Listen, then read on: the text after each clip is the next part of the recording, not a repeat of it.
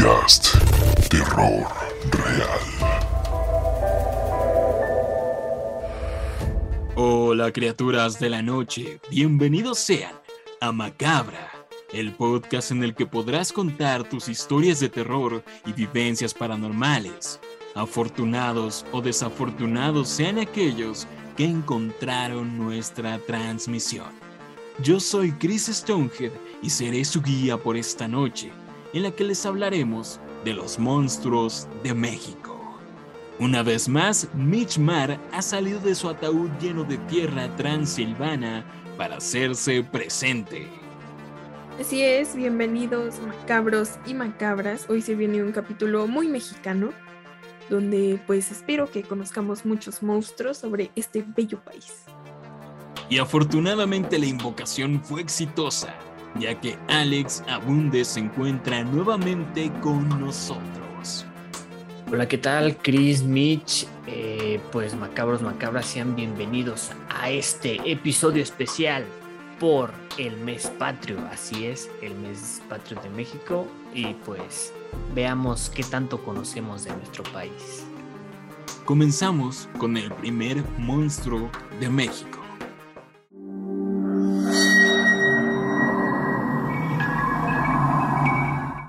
Bueno, pues en este primer monstruo de México les voy a hablar de una criatura que yo creo que muchos, por lo menos muchos mexicanos ya, ya conocen, que es el nahual. Y bueno, de acuerdo con la cosmogonía prehispánica, al nacer una persona también nace un animal, el cual se convierte en su protector y guía. Este animal lleva por nombre Tonali o Tona, que es el espíritu animal de todo individuo. Ambos comparten entidad anímica, espíritu y destino. Por tal cual motivo, cuando la persona muere, su tona también fallece. Y pues tenemos que existen personas que por la fuerte conexión que tienen con su espíritu animal, poseen la habilidad de transformarse en este, incluso en cualquier otro animal o elemento atmosférico. A estas personas se les conoce como los nahuales. Y bueno, hablando un poco de historia, digo, la, palabra nahual es derivada del náhuatl y pues según Austin López se define como lo que en mí, lo, bueno, como lo que es mi vestidura. Y otro significado puede ser oculto o disfraz, o sea, la simple palabra disfraz. Bueno, y también algunos libros refieren que en la época prehispánica únicamente aquellos con cargos importantes tenían la habilidad de convertirse en animales. Y bueno, aquí les traigo tres ejemplos de nahuales célebres de la cultura mexicana. Y miren, en la cultura maya quiche, el jefe Tecum Humán tomaba forma de águila en tiempos de guerra. Otro es Nezahualpilli, rey de Texcoco, que hacía uso de sus poderes de animal para prever el futuro. Y también se dice que Huitzilopochtli forma, tomaba una forma de colibrí para estar cerca de las personas. Y pues miren, existen registros de creencias este, que hablan de que los nahuales son en su mayoría brujos, que se pueden transformar en animales para echar el mal. Estos se alimentan del alma de las personas, a quienes les provocan enfermedades e incluso la muerte. También existen chamanes, que son nahuales, pero ellos usan este don para defenderse de los brujos. Y miren, para que los brujos tomen forma de animal, tienen que hacer una serie de rituales y así poder invocar sus poderes nahuales. También se cree que se trata de, un de una proyección fuera del cuerpo. Cuando el brujo duerme, su alma se desprende y deambula hasta incorporarse a un nuevo ser. Pero antes, el ente debe dar siete vueltas alrededor de su cuerpo para poder protegerlo de cualquier mal. ¿Cómo ven esto, esta tipo de definición, historia de los nahuales. Oye, está muy interesante. Yo creo que los nahuales se podría decir que son los, los magos de Harry Potter de México. Es Eh, decir, ajá, los que, los que no somos nahuales, somos muggles probablemente. digamos como animagos, ¿no? Son Animagos. animagos, pueden Porque se pueden transformar en algún animal. Y luego pueden meter su espíritu en, otro, en otras cosas como Ajá, Voldemort y siete veces como los Horrocrux. Está muy loco. Sí, eso. o sea, es todo, lo único todo lo tiene sentido. Todo siete veces, siete Horrocrux. O sea, ahí está la clave, ¿no? Claro que sí. Me huele a plagio, no sé por qué. Está muy cool, la verdad, sí, totalmente animagos. Está bien interesante y sobre todo porque creo yo que la leyenda de los nahuales y de la nahuala también eh, está muy presente actualmente y mucha gente sigue creyendo en ellos y están seguros y afirman que realmente existen. Que realmente existen eh, estas personas que pueden transformarse en animales de puede ser cualquier tipo de animales.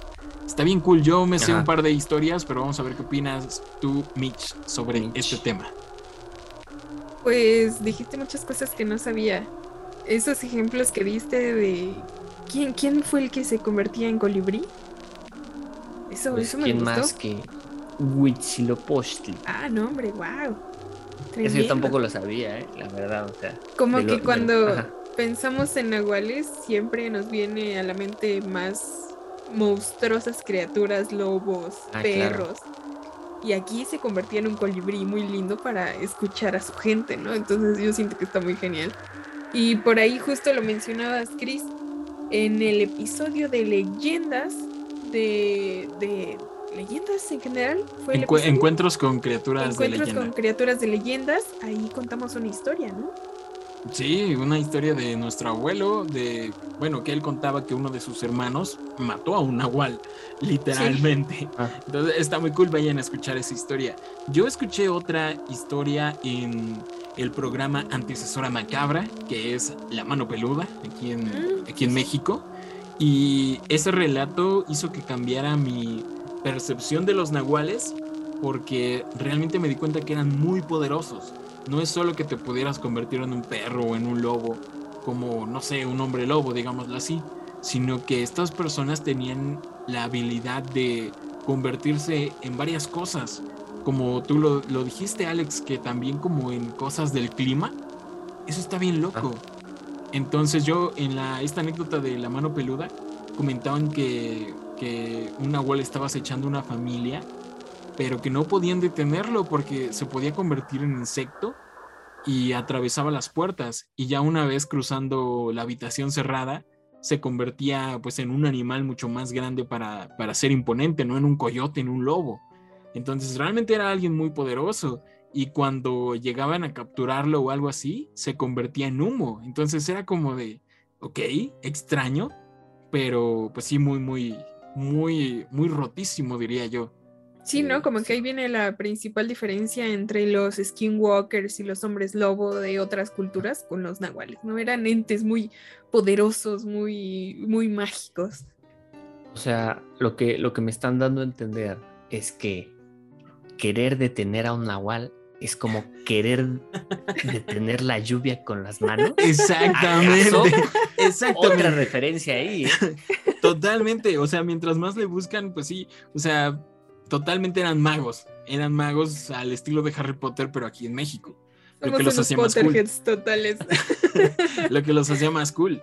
Y bueno, yo creo que seguramente con el paso de, de los días eh, nos llegarán a Macabra varias historias sobre nahuales, porque como los mencionamos, siguen muy vigentes hoy en día en, en la mente colectiva y en algunos pueblos y en algunos estados se cree mucho en ellos y les, se les tiene miedo y, y respeto sobre todo porque son vinculados con, con personas muy poderosas, ya sean mágicas de para hacer el bien o para hacer el mal.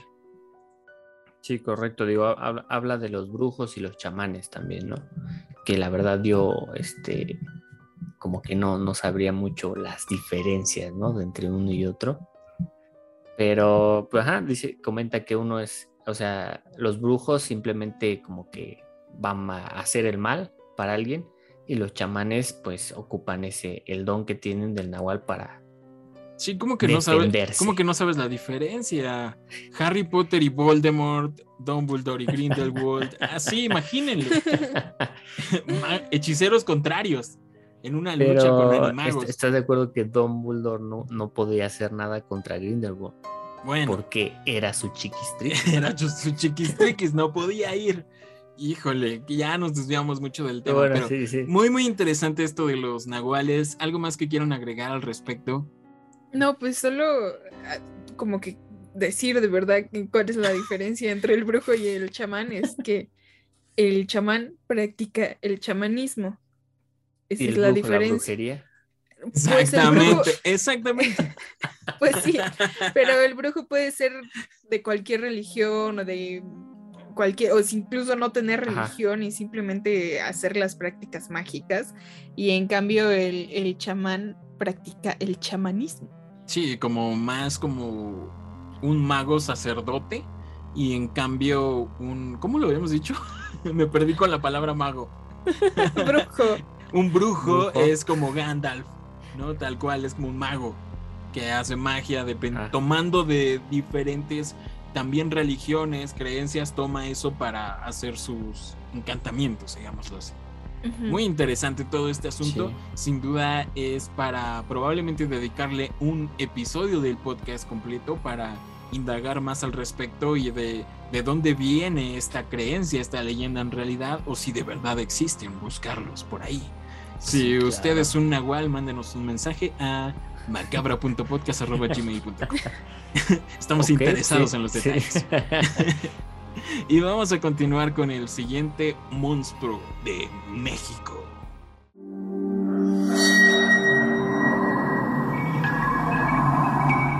Muy bien, a continuación les voy a hablar sobre el Xochitonal, que viene del náhuatl, que significa flor del alma. Y en la mitología mexica era una especie de lagarto que estaba sumergido en las aguas negras del Apanuayo. Apanuayo. No sé ni siquiera cómo pronunciarlo bien. Este lugar era un lugar por el que tenían que pasar los muertos para poder llegar al Mictlán. Otras fuentes, estamos hablando de registros históricos, dibujos en los códices y ese tipo de registros, afirman que era una lagartija gigante que custodiaba la entrada de un vado del reino de los muertos y se le representa con la figura de un caimán encargado de vigilar el paso de los muertos a través de este río, el Apanuay, un inmenso lago de aguas negras que representaba el séptimo obstáculo por el que el alma debía superar su viaje hacia el descanso definitivo.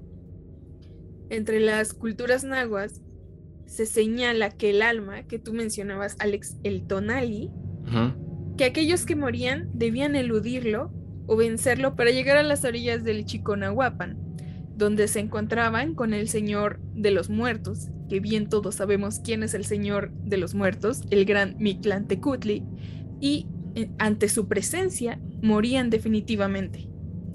Otras fuentes lo muestran no como un lagarto, sino como un cadáver en descomposición, como un extraño poder sobre los huesos que habían caído frente a él, con un cráneo propio de lagarto, con un casco y una lengua larga y bífida, pero tenía toques más ponzoñosos que el de las mismas serpientes del Mictlán. No sé, ¿ustedes qué opinan? Es algo un poco complicado, pero está muy genial. Oye, ¿alienígenas confirmados? ¿Acaso es lo que estamos desviándonos del tema? ¿Acaso nos fuimos a otro episodio? Yo, solo quiero señalar algo que me asombra la, la similitud entre esta cultura con la mitología griega. Eh, en el caso de el Hades, del inframundo griego, eh, el que vigilaba la entrada era Cerbero, Cancerbero, el perro de tres cabezas, y tenía exactamente la misma función, y tenías que pasar por él, vencerlo o lo que sea, para pues poder por fin llegar a Hades con Hades en el Hades, porque todo mundo, todo se Sí. llama Hades allá. Está muy cool eh, la similitud, ¿no? O, o también aquello que, que hacían, ¿no? Antes de ponerle monedas a los difuntos en los ojos para que ellos pudieran pagarle al barquero para que cruzaran ese lago, ¿no? Ah, sí, sí, sí, Ah, eso sí lo Caronte, recuerdo. A Caronte. está muy Pero- cool, está muy cool. O sea, yo, yo tengo que decir que la verdad se me hace muy injusto que una vez que mueres tengas, tengas que pasar una última prueba. Digo, como que si ya no fuera Híjole, sí. suficiente tu muerte, necesitas Alexis, otra prueba. Estás en la religión equivocada, imagín, díselo a, a los del catolicismo, por Dios. ¿Cuántas pruebas tienen que pasar ellos en vida y en muerte, por Dios? Y no, cuántos círculos. Oye, estaría bien cool hablar ¿no? de los círculos del infierno en un próximo episodio, porque, uy, qué bonita religión. Sí, eh, está- eh, bueno, de hecho está basado más bien en la novela de Dante Alighieri, ¿no? Ajá. Eh, Sí, pero eh, la, el infierno de Dante es como la continuación del canon, el canon expandido de, de lo de la Biblia y todo, todo ese asunto. ¿Y la Biblia? Como que lo complementa, lo profundiza los personajes. Bueno, pero de hecho aquí eh, no es el único obstáculo por el que tienen que pasar los muertos. Eh, pasar por el Xochitonal es el séptimo obstáculo. Sí. El Sí. séptimo círculo. No, bueno. Eh, bueno, o sea, una de mi- mis preguntas era, si no pasas ese obstáculo, si no logras vencer, si no logras cruzar, ¿qué te espera? Pues tu, tu alma, tu tonali, no, no se No libera, logra- no, no logras la muerte definitiva. No se purifica y no, y no Entonces, llegas a donde tienes que ¿A dónde Podríamos tienes que decir llegar? que te quedas en uno de los infiernos que Dante nos expuso. ¿acaso? Estamos muy perdidos. Muy estamos en perdidos. México. o, está, o estamos... Estamos en mi México. Sí, no, simplemente no, no logran llegar al Mictlán y pues ahí muy mal, ¿no? Yo creo que tienen que continuar hasta que lo logren. Sí, Entonces dep- depende del Volver a tiempo, pero No formarse. sé, tendremos que ya hablar con un ar- arqueólogo que sepa más sobre esto. Eh, Mitch, repítenos la descripción de esta criatura. Era un reptil como lagarto, gigante, que Sí. a veces era descrito como un cadáver en descomposición, eh, como humanoide, se podría decir. reptiliano. Pues es que unos simplemente lo describen como un lagarto que nadaba ahí en esas aguas de ese lago que me cuesta mucho pronunciar, que es el Apanuiayo. Sí, de aguas negras. Ajá, que simplemente él estaba ahí nadando, un lagarto muy feo. Y los otros lo ubican como una lagartija gigante que ya estaba custodiando como tal la entrada del reino de los muertos. Y la otra es que era una especie de esqueleto en descomposición, un cadáver en descomposición, pero que tenía el cráneo de un lagarto y una lengua, una lengua muy, muy fea y larga.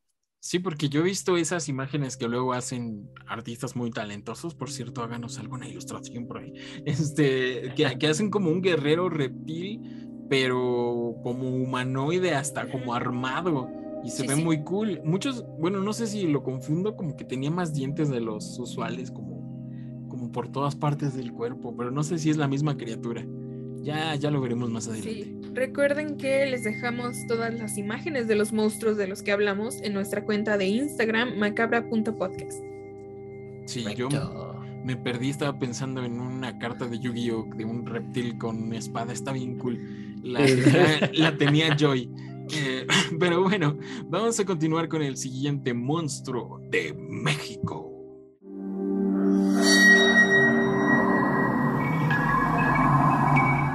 Yo les voy a hablar del Cincimito, el hombre salvaje de Yucatán. En China tienen al Yeren, en Nepal tienen al Yeti, en el Tíbet lo llaman el abominable hombre de las nieves o tal vez el adorable. Y por supuesto en Estados Unidos y Canadá lo llaman Bigfoot o pie grande. Pues en México ¿Qué tenemos... fue eso, Alex? ¿Tu especialidad o qué? Sí, sí, totalmente. Muy feliz de que estemos mencionando a pie grande.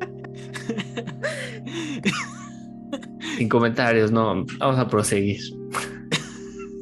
Pues en México tenemos al no tan conocido Cincimito, el hombre salvaje de Yucatán.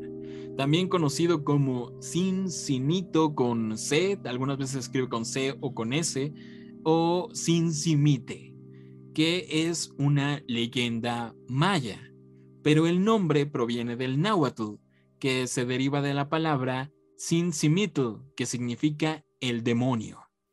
Los mayas, por otra parte, lo llamaban, disculpen mi pronunciación, Huapach o Kulpach, que significa el que camina en reversa, o bien Kulpach Shimbal, el que sigue caminando al revés.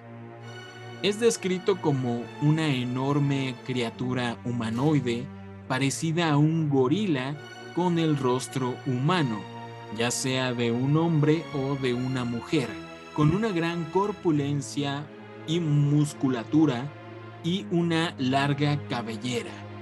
Se dice que vive en las cuevas de los montes y las selvas de la península yucateca, aunque realmente se le ha visto en varios estados de la República Mexicana e incluso en varios países. Se le conoce el que camina al revés porque tiene los pies invertidos, es decir, que tiene los talones por delante y los dedos le crecen hacia atrás y su huella tiene el doble del tamaño de una huella humana. Llega a medir entre 2 y 3 metros de altura y tiene pelaje gris o café oscuro. Curiosamente, y aquí lo que más lo diferencia de, de pie grande y del Yeti, es que no tiene coyunturas en sus extremidades, por ende, no puede dormir acostado y tampoco puede caminar bien. De hecho, se desplaza a saltos, apoyándose en un tronco que usa como bastón.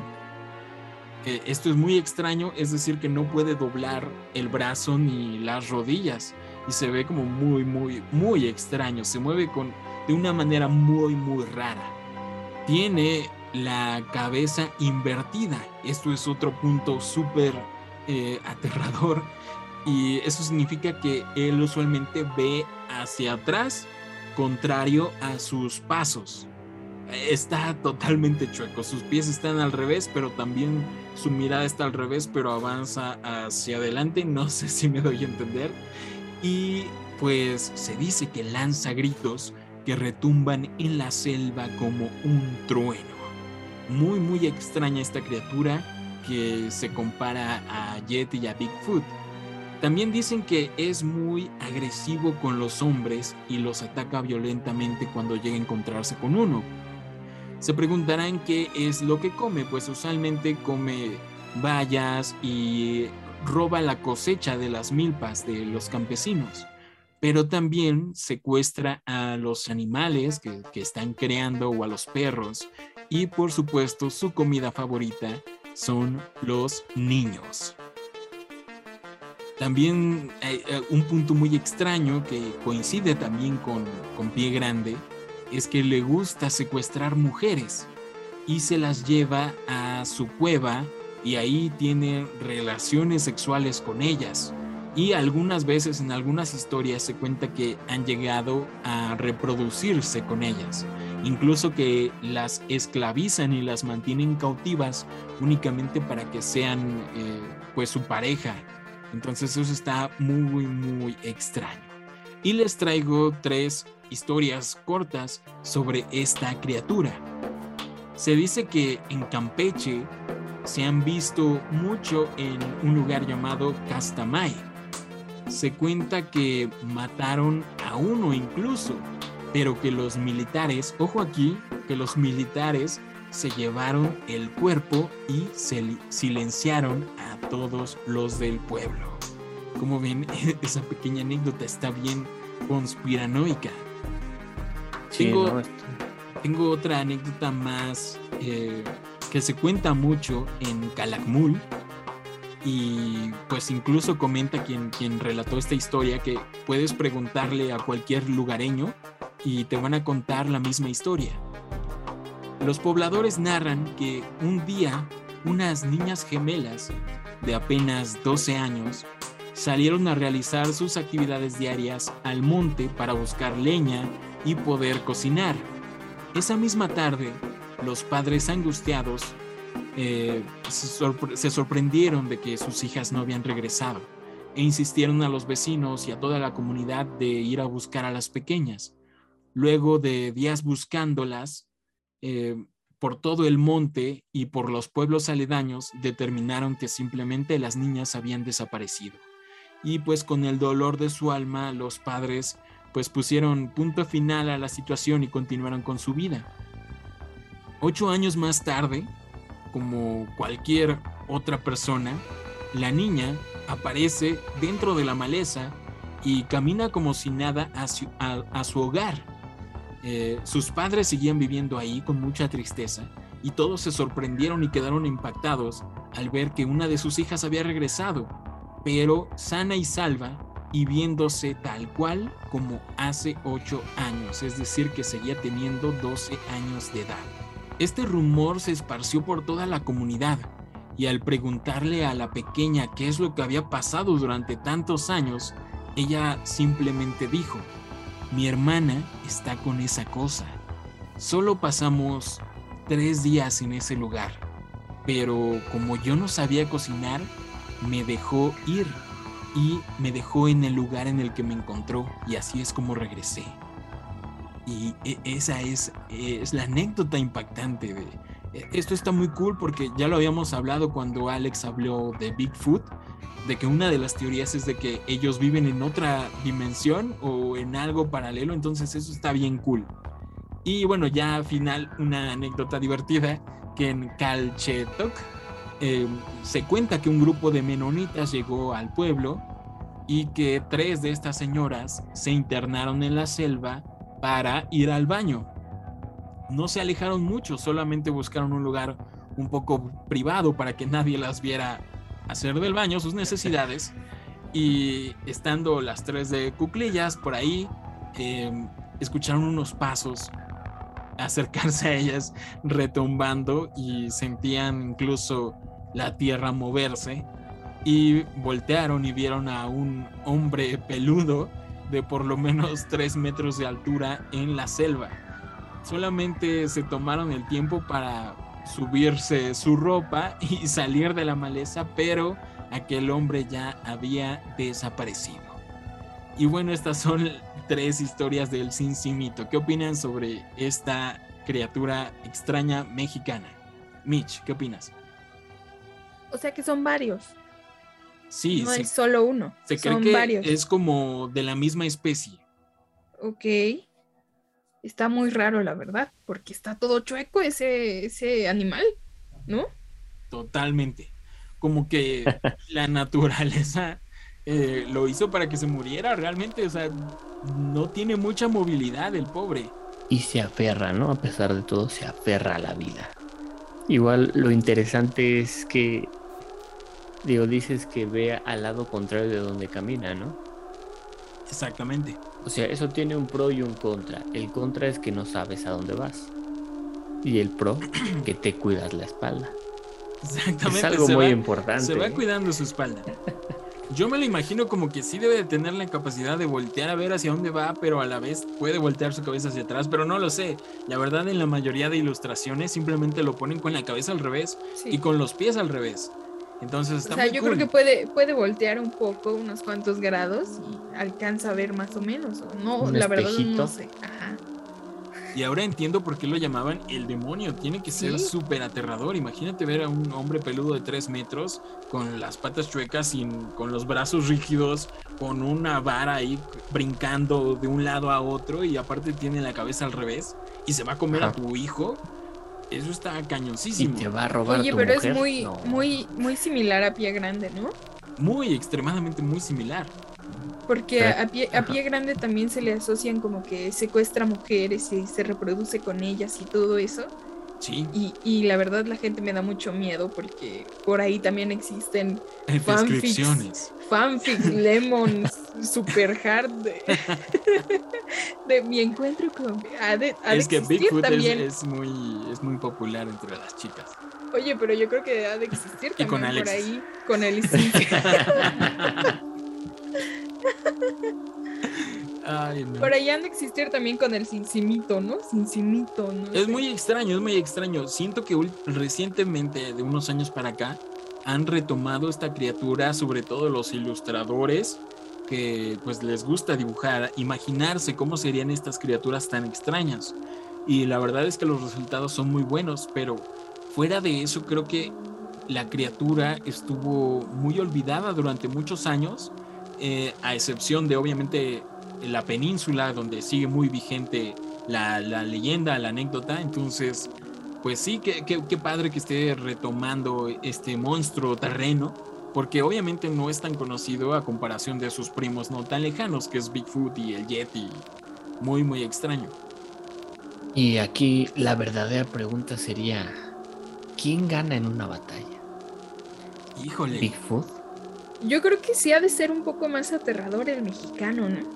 Yo digo O sea, que de nada que es más, más, más, más aterrador, sí es más aterrador, pero con poca movilidad. Exactamente. Yo Eso creo yo que creo sí que- da más miedo, Eso sí, ¿eh? pero en una lucha cuerpo a cuerpo dudo que salga muy bien parado. Pero la verdad es que lo describen como más alto que Bigfoot. Creo que Bigfoot son como dos metros y este mide como tres. Sí. Mm, ok. Tiene algo a su, a su favor entonces. Es que está muy extraño. Imagínate dándole un golpe si no puede doblar el codo. Entonces es, es muy raro. Pues sí, ¿eh? Y el pobre tiene que dormir de pie. No sé si lo mencioné, que tiene que dormir Sí, parado. Que gracias Sí, a eso sí, no sí. puede dormir. Sí, Pues no se puede agachar. No, no se puede recostar, no, no. Hay muchas preguntas que vienen a mi mente ¿no? Que seguramente difícil. están en su mente. Sí, qué mal también. pensados, qué mentes tan extrañas y retorcidas, macabros y macabros. Eh, pero me cae muy bien. No sé por qué, pero me cae muy bien. Es malo, es malo, es un ente malo. Se come niños, Sí. viola a tus mujeres y ataca a los hombres. Y come perros también, ¿no? Come perros, o sea, que, que- que es, es, es terrible, pero es aterrador y es bonito, lo bonito de los monstruos. Sí. Y encontré una leyenda, pero no pude redactarla muy bien porque no la entendí. Pero era de un Mm. colegio, de un colegio de no- no- algún pueblo de, de por ahí de la península y que contaba que estaban haciendo una representación en la escuela, pero como en el- la plaza del pueblo y que entonces se suspendió todo porque llegó este ser, pero que fue más como una maldición. O sea, como que el demonio llegaba porque castigaban a alguien, ¿no? Porque, porque habían hecho algo malo. Entonces llegaba ahí y hacía todo lo que ya les describí. O sea, como que también se veía como un ser, como una deidad del mal para castigar. Está muy loco todo esto. Como que los brujos lo pueden invocar. Pues más bien los dioses, así como que, como un castigo. Como un castigo porque hiciste algo mal y cayó, como la plaga. No, no sé. Muy raro todo esto. Y bueno, pues así continuamos con estas extrañas criaturas con el siguiente monstruo mexicano.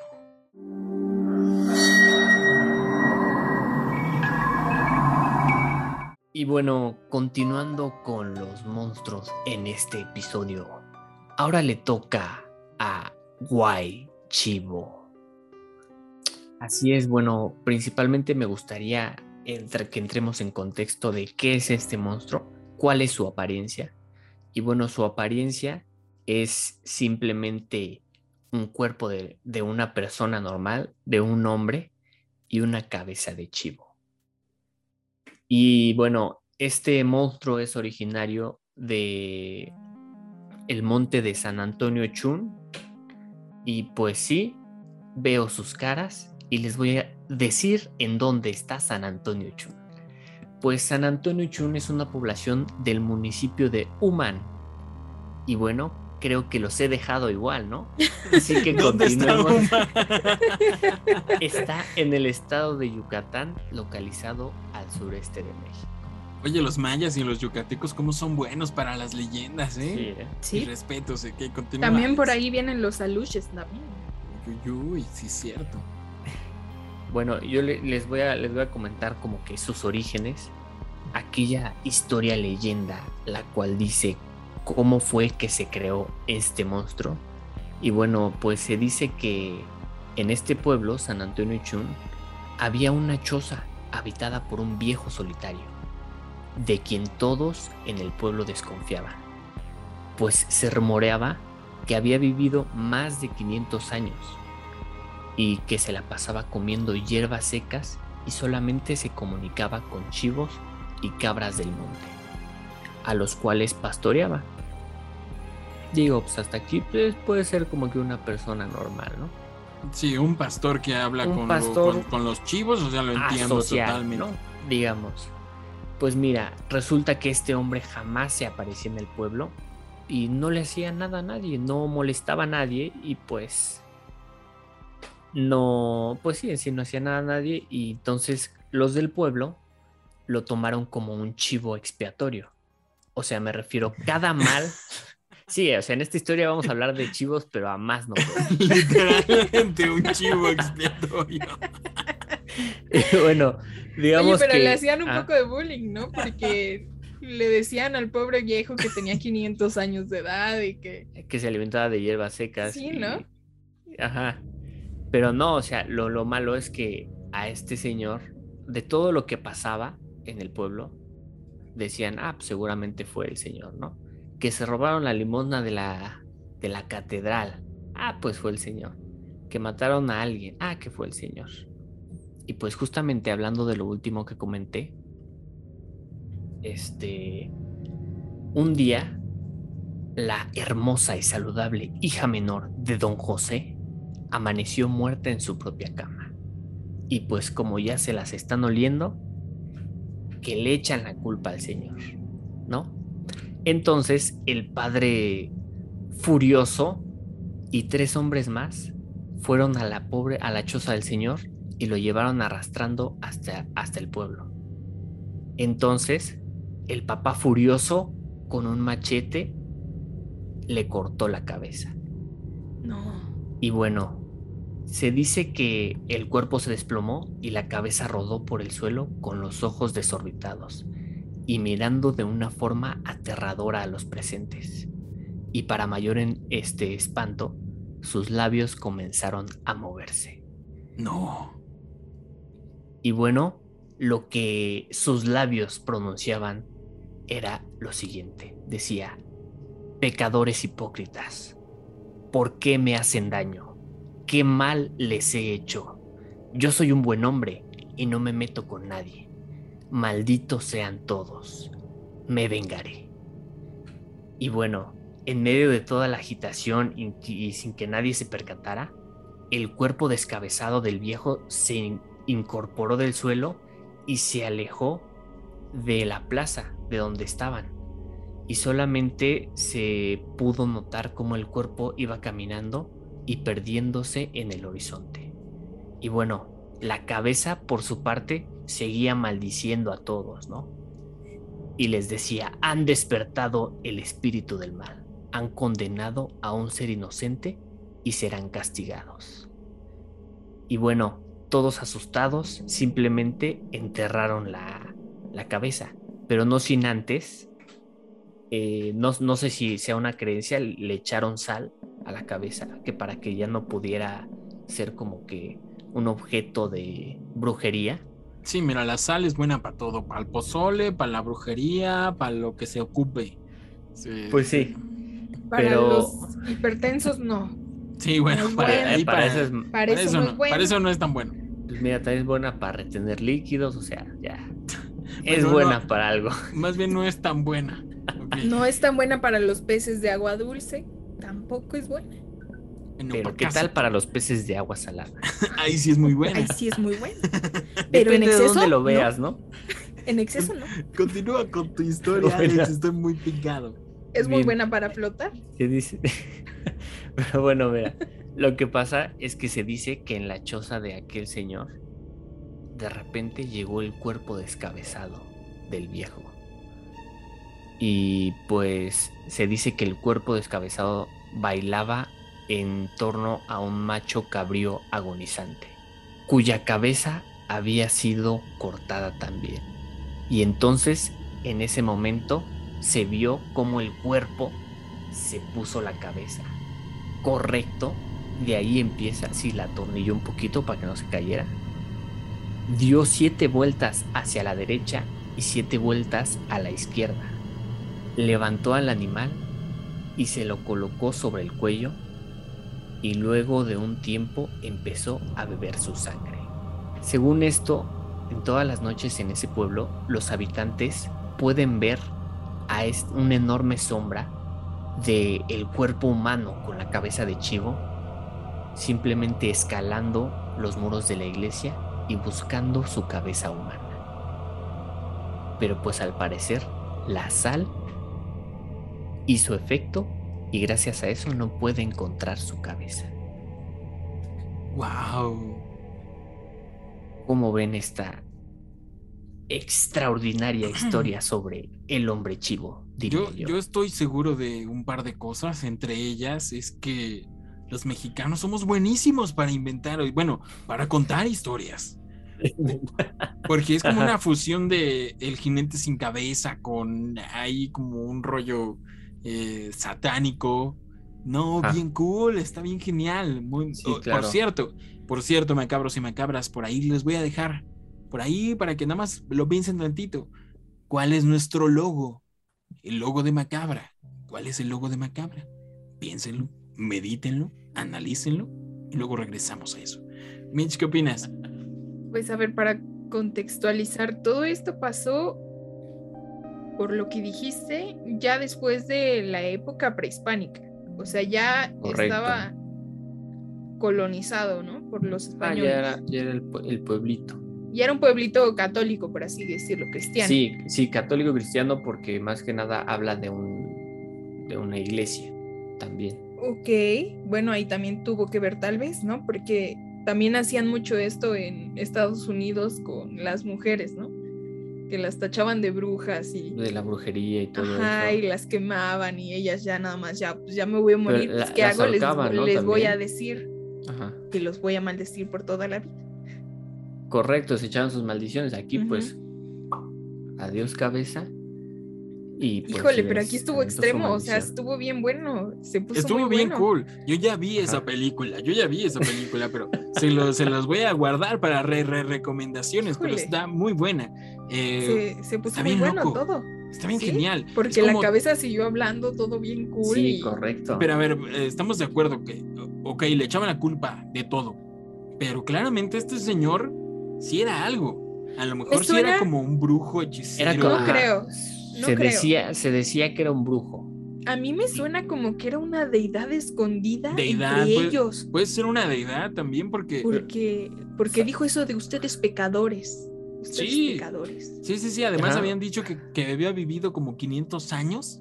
Ajá. Esto está bien loco. Y siento yo, o sea, no encuentro la relación con México. Siento que esto, si me dices que es como una leyenda eslava, te diría totalmente, porque concuerda con un montón de cosas que pasan por allá. De hecho, el logo de Macabra, que es una cabra cercenada, viene de una leyenda eslava, igual parecida, de una cabeza de una que, empieza a hablar y de todo ese asunto. Ya luego les contaremos en algún especial, ya que pues, ciertos likes, suscríbanse, ya saben. Eh, pero se parece un montón a esta historia. Y está bien cool saber que tenemos en México también este tipo de monstruos tan geniales. Sí, y me gusta mucho porque siento que es una historia como que muy satánica, ¿no? Pues sí. O sea, es que yo quiero que la veas en tu mente como si fuera una película donde está este hombre que sale tipo de witch ahí con esta mujer hermosa, pero esta vez. Yo ya vi la película, pero se los digo al Así, así y, y hablando con cabras cabras tipo Black Phillip, ¿no? Total, Black Phillip, The Witch, totalmente. Sí. Por cierto, hay una película mexicana que se llama, se me olvidó el nombre, totalmente. No, sé si es Alucarda, creo que no. Sí, Alucarda, Alucarda donde es súper satánica y al final sale el propio demonio y es precisamente un hombre con la cabeza de un de una cabra de una cabra negra así como muy unida. Está bien cool. Oye, está bien genial. Me gustó, me gustó mucho. Oye, era mi re, re recomendación de hoy. ¿Te pasaste? No nos adelantemos a eso. No nos adelantemos. Algo más que quieran agregar a este tema está bien genial. ojalá, ojalá nos encontráramos al, al, al Chivo, ¿cómo? Wap Chivo. Chivo. El Wei Chivo. No, Chivo. El Guay. chivo, güey- yo diría. Chivo güey. Guay El chivo. güey para los cuates. Guay chivo. Yo diría güey por lo de México. Oye, en otros países van a decir, estos mexicanos a todo le dicen güey. Sí. Hasta sus El monstruos le dicen. El güey chivo. No, pero viene de, del maya. Sí. Ajá, guay, correcto. ¿no? Solo Guay. que somos pésimos pronunciándolo, Sí, pero. Tal vez es guay. No sé. Es que es con doble A. Ay, chivo. Guay. Guay, chivo, no sé. Guay. Eh, Está bien cool. Vámonos con el siguiente monstruo mexicano.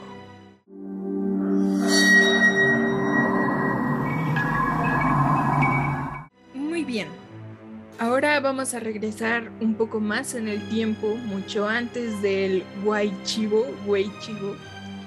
Y les voy a primero dar un poco de historia mexicana, majestuosa mitología mexicana, donde en la mitología mexica, que los dioses primordiales, Omecíhuatl y Ometecutli, tuvieron cuatro hijos varones, a los cuales se les considera los dioses creadores.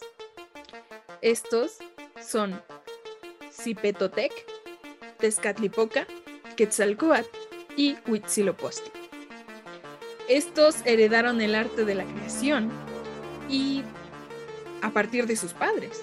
Y tras 600 años de inactividad entre ellos, Tezcatlipoca y Quetzalcóatl decidieron organizar al universo. Y ahora, en lo que respecta a nuestro monstruo de este día, les voy a hablar de el gran Zicpatli. Zicpatli era una voraz criatura acuática, marina, mitad cocodrilo y mitad pez. Viene del náhuatl, que significa lagarto negro, y se caracteriza porque tenía 18 cuerpos. Cada uno de ellos estaba unido al otro por medio de bocas que no paraban de devorar. Todo era alimento para Zicpatli. Muchos lo describen o se plasman en los códices con representaciones de diversos animales. Era un híbrido de muchos animales. Se les dibujaba con cabeza de cocodrilo, dientes y lengua de serpiente. A veces su hocico se prolongaba como si fuera un pez sierra. O su cuerpo también se dibujaba en forma de cocodrilo, de forma de pez o con cola de tiburón. Era un híbrido de muchos animales. Y por ahí también lo asimilaban, sobre todo aquí en el centro de México, en el gran lago de Texcoco, porque había, bueno, actualmente se tienen muchos registros arqueológicos de que existían los peces sierra en el lago. Entonces, pues por ahí también se inspiraban. Y ahora se preguntarán, ¿por qué nos contaste la historia para relacionarlo con este monstruo pez extraño? Me quitaste la pregunta de la lengua. Pues bien, Tezcatlipoca, el dios del cielo y de la tierra, señor de las batallas, fuente de poder y felicidad, se cortó uno de sus pies y lo utilizó como carnada para poder atraer al Zigpatli. Estuvo un largo tiempo pescando, diría yo. Qué comprometido. Se cortó Sí. uno de sus propios pies. Se o cortó sea, un pie, iba muy en serio. iba muy en serio. Se lo quería encontrar. Y una vez capturada, se lo llevó a los demás dioses. Y ellos decidieron partirlo a la mitad. Y esas dos mitades, adivinen qué son. La creación del cielo y la tierra. Por Esto no eso- lo vi venir. Eso no lo vi venir. Tampoco Ah, pensaba el, el día y la noche o algo así. Sí, sí. Y por eso se, para, para los antiguos mexicanos, el cielo y la tierra se componían de nueve cuerpos cada uno. Nueve cuerpos por encima de nosotros y nueve casas de los muertos. Ahí se relaciona un poco con nuestro anterior monstruo, ¿no? Ok. Sí, o sea, eran las partes del cuerpo de. Zicpatli. Ok, ok. Y recuerden que en el séptimo, ¿quién estaba? ¿No? Sí, sí, sí. Estaba el otro lagarto. El, ot- eh, sí, el otro lagarto, el Xochitonal. Ujú. Oye, está bien cool. ¿Hay, más? Sí, hay mucho más, hay mucho más. Esto no para aquí. sigue, sigue, sigue. Finalmente, después de la creación de la tierra y el cielo, se le encargaron a los otros, los dioses principales, Oxmoc y Zipak Tonal, que crearan el tiempo. Eran la primera pareja humana existente y ellos, por así decirlo, crearon este calendario y en honor a Zikpatli constaba de 18 meses de 20 días cada uno por 18 partes de su cuerpo. Es que esto está, está increíble. Y, Ahora todo tiene sentido. Sí, todo tiene sentido. Y bueno, recordando que el calendario sagrado azteca es el Tonal Puwali, es que esto es muy difícil de pronunciar. Eh, se vienen los días con nombres de distintas criaturas, dioses, etc. Y el primer día, en honor a Zikpatli, se llama como él. Y todos esos días están ordenados de manera que van en ascenso a cuanto a su belleza estética y virtudes. Entonces, podemos decir que Zikpatli es la representación más primitiva de la Tierra, el origen, la materia pura, el estado inicial de las cosas, y continúa cambiando hasta llegar al último día, que es Xochitl, lo más bello, elevado y excelso. ¿Qué piensan? Qué bonito es lo bonito, qué bonita cultura de mi México de mi, México. Sus volcanes, sus sabores, mágico. sus cielos, sus mares, sus playas. México. Su cielo y su tierra que ahora sabemos que es. Wow, wow, está bien cool. me gusta, me gusta. Eh, igual, que qué mitología tan bonita. Es parecida a otras mitologías como la nórdica, la, griega. Está bien genial, está bien genial. O sea, tomaron esta criatura que a mi entender es como un 100 pies humano pero en lagarto. Pues sí, está increíble, ¿no? Como Tezcatlipoca se cortó el pie, con eso pescó a este monstruo legendario. Lo dividieron en dos y con eso crearon el cielo y la tierra y así es como explicaban, pues digamos, la creación de nuestro mundo. Sí, genial. Lo crearon Tezcatlipoca junto con Quetzalcoatl. Y está bien bonito, está bien bonito el mito, ¿no? Sí. Ah, yo pensé que el, el cielo y la tierra. Cielo y la tierra, qué bonito También, mi qué bonito ese. Qué, bonitos colores en mi México. Ah, está bien padre. ¿Qué más quieren agregar sobre esta eh, criatura? Porque ya no lo veo tanto como un monstruo, sino como la creación misma. Sí. Es el monstruo con el cual crearon todo se creó todo. Digamos que es nuestro Big Bang. Algo así, algo así, ya existían los dioses, pero... Ya, ya existían los primordiales y ya habían tenido a sus cuatro hijos. Sí, ya estaban los primordiales ahí flotando en el vacío del espacio interestelar. Y pescaron a la criatura multidimensional Lovecraftiana en un portal interdimensional con el que crearon con un ahora sí el Big Bang. Sí. Está bien genial. Por ahí me brinqué totalmente la creación del hombre que pasó ah, después Claramente, de Mitch hubiera podido contar más para hablarnos del 100 pies humano del lagarto. Eh, pero bueno. Eh, 100 pies no me trae buenos recuerdos. Primero que nada, disculparnos por nuestra pronunciación que es fatal. Sí, eso van a tenerlo presente y es una lástima porque eh, creo que pronunciamos mejor los nombres en ruso de, los episodios anteriores de, las propias culturas mexicanas. Así que una gran disculpa. Vamos a ir a aprender mucho más, se los aseguro. Y vamos a continuar con el siguiente monstruo de México.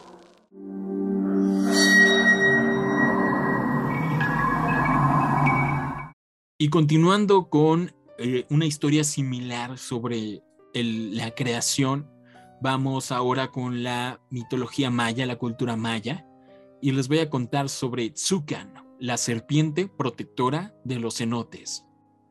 Para la cultura maya, cabe mencionar que los cenotes eran portales sagrados que conectaban el mundo de los vivos con Xibalba, es decir, el inframundo. Cuenta la antigua leyenda que de todas las serpientes que habitan la tierra, Zucan, protectora de grutas y cenotes, era única por su gran tamaño y misticismo.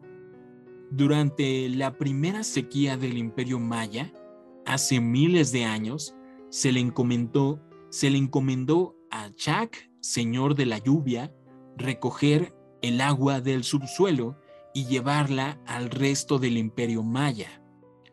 Chak montó una bestia alada y buscó el precioso líquido por todas partes, pero los lagos, ríos y cenotes estaban secos. Entonces, ¿dónde estaba el agua? Fatigado por la búsqueda, el señor de la lluvia decidió descansar un poco y se sentó sobre un tronco, pero éste comenzó a moverse. La deidad y su animal se espantaron al darse cuenta de que no era madera, sino el cuerpo de una enorme serpiente. Hambriento, el reptil abrió sus fauces y de un solo bocado devoró a la bestia alada de Chak antes de que pudiera emprender el vuelo. El señor de la lluvia, iracundo, trepó, trepó por el dorso de la serpiente y la azotó con su látigo. Ahora tú serás mi montura por haberte comido a mi animal, dijo Chak. De pronto la serpiente le comenzó a brotar un crin del cuello. Eh, crin es como el cabello que tienen los caballos, con el cual se lo, de ahí los montan y de ahí su jinete se sujetó. ¿Y tú quién eres para azotarme? dijo enfurecida la enorme serpiente Zukan. Yo soy Chak, el señor de la lluvia, y ahora también tu señor, Papu. Me llevarás al mar para traer agua a los cenotes que están vacíos, porque seguramente tú te acabaste el agua. Zukan, aún más enojada, se retorció violentamente para sacudirse a Chuck de encima, pero lo único que consiguió fue que se le, se le inflamaron de tanto jalón eh, los cabellos. Repentinamente, en los costados de su cuerpo aparecieron unas enormes alas que la elevaron y se dirigió al mar. Ojo ahí, una serpiente alada. Al llegar a aquel enorme cuerpo de agua esmeralda, Chuck llenó cientos de vasijas y las ató al lomo de Zukan. La serpiente estaba asombrada, ya que era la primera vez que veía el mar. No volveré a las grutas, dijo Zukan. Me quedaré en el mar. Aquí tengo mucho espacio y puedo ir a donde quiera. Y Chak le contestó, primero debes terminar tu misión. ¿Qué misión? le preguntó Zukan. Tú vas a encargarte de vigilar los cenotes y cavernas, y jamás habrá de faltarles agua. Serás la guardiana del agua, y solo cuando seas anciana te permitiré regresar al mar. Y Chuck prácticamente estaba engañando a la serpiente, porque sabía que Zukan rejuvenecería eternamente. Es más, nunca envejecería, por lo tanto, nunca llegaría al mar. De regreso hacia los cenotes, Zukan derribó a Chak con un chicoteo de su cuerpo, pero el señor de la lluvia agitó su látigo y provocó un trueno que mató de inmediato a la serpiente y la convirtió en miles de gotas de agua que cayeron sobre la tierra. Los ríos, cuevas y cenotes se volvieron a llenar de agua. Lentamente, el fondo de la gruta las gotas de agua se condensaron hasta tomar la forma de la serpiente que creció y de nuevo le salieron alas. Zukan abandonó su refugio para dirigirse al mar, pero en su camino se encontró con Chak, quien le lanzó una potente ráfaga de viento, y el reptil se transformó en lluvia una vez más. Y bueno, esa es la leyenda de Zukan, la serpiente guardiana de los cenotes. Y como podrán notar seguramente, eh, es una representación, se podría decir, de, del ciclo del agua. ¿Lo notaron? No sé, está bien genial. Mitch, ¿qué opinas? Al inicio me puse muy triste, la verdad. Muy tramposo ese señor. Qué triste que nunca la deje ir al mar, que nunca la deje regresar al mar. ¿No? Pero era su castigo, ¿no? Por haberse bebido todo el agua. Ay, con el agua. Si te metes con el agua, con el dios del, De la Shaq. lluvia. El- de la lluvia. Shaq, el señor de la lluvia. No que- te yo- conviene. yo me pregunto si era Shaq el señor de la lluvia, ¿por qué no hizo llover y que se llenaran otra vez? Eso Pero- tiene mucho Porque es muy malo, es muy Pero malo. creo que Quería así no funcionan las cosas. Quería torturar a la Pero no, nota, que finalmente hizo llover. Sí. De una u de otra forma hizo Pues sí, matando a la serpiente. Pero eso está bien genial porque O sea, ¿qué me estás ajá. diciendo? Que la gran serpiente son las nubes que se condensan. No, pero bueno. eh, es todo. Yo creo que es todo y es lo bonito. O sea, yo lo, es mitología. Así Sí. ellos explicaban que había sequías y de repente se volvían a llenar y ya después Sí. se mantuvo el agua ahí. Em, pero creo yo que eso nos demuestra lo, el conocimiento que realmente tenían las antiguas culturas. Sí. porque pues Sí. plasma muy bien lo que es el ciclo del agua e incluso su viaje de ríos y cenotes hacia el mar, que van hacia el mar pero regresan, ¿no? Se condensan y vuelven en forma de lluvia. Eso es algo bien genial y muy acertado. La, la manera en lo que lo plasman y además eh, creo yo que no es ninguna coincidencia que sea una serpiente. Además de que tenía mucho, mucho simbolismo espiritual la serpiente, eh, creo yo que es por la forma de los ríos y los ductos y la forma del agua, creo que es eso. Sí, Entonces sí. Está, está bien genial y me encantó la leyenda. Sí, o sea, ser, recordemos ajá. que ahí solo existen en la península. Es un lugar carcítico, entonces solamente tiene ríos subterráneos. No vemos ríos eh, Correcto. por fuera, ¿no? Y Entonces todo se conecta mediante cenotes. Está muy genial. Oye, Está bien cool porque está bien ajá. justificado todo. Se podría decir que va el agua hacia el mar, ¿no? Por los ductos subterráneos y todo. O sea, siguen su búsqueda por llegar al mar, que en teoría sí llega, ¿no? Pero ahí en la leyenda lo justifican a eso de que se condensa, ¿no? Pues sí. Podría ser. Y, Pero y- y algo- está bien roto Chuck con su látigo que crea truenos y, y ventiscas. Es nuestro Thor. nuestro nuestro Thor. Thor, es nuestro Thor. Thor. Pero más cool porque también el agua la manipula, está bien genial. Y me imagino haciéndole así a su látigo. Y, a- y además Thor, Thor volaba eh, con unas cabras. Pero eh, eh, aquí Chuck vuela encima de una serpiente alada. A ver, discúlpenme. O sea, él le sacó las alas a la serpiente, la volvió alada. Sí, para volar. Porque era una serpiente gigante normal. El hada. Sí. Wow. y está bien cool. Pues estuve indagando un poco más. Ya no, ya no seguí porque creo que lo importante era la leyenda. Pero hay muchos lugares que se llaman así precisamente. eh, por allá en- en la península. Zucan, Zucan, como, Zucan. como la serpiente. Y, Ah.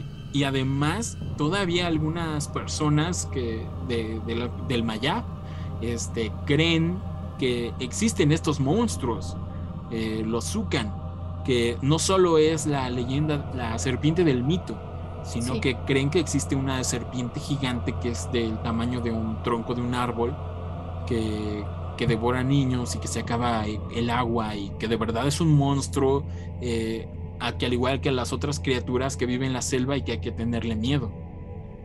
Oye, pues qué problema tienen con los niños, ¿no? Bueno, Todo el mundo se los quiere devorar. pues es, es que es- Los es- entiendo, la verdad. pues A veces son los cae muy mal. ¿Qué? son como son como como No, no, Alex, no. como las manadas, los que se quedan atrás, los más susceptibles, Sí, sí. los más fáciles de devorar, se podría decir. Pero Los bueno, más indefensos. ¿algo más que quieran agregar a este monstruo? Pues nada, Eh, está no. muy genial. Me la imagino como la serpiente de One Piece, la que sale en Skype. Ándale. O la Te de fallo. la de Raya y el último dragón. Te fallo. También está, está muy cool, ¿no? Te De- fallo. También es como de lluvia. Bueno, vamos a continuar con la siguiente criatura monstruo de México.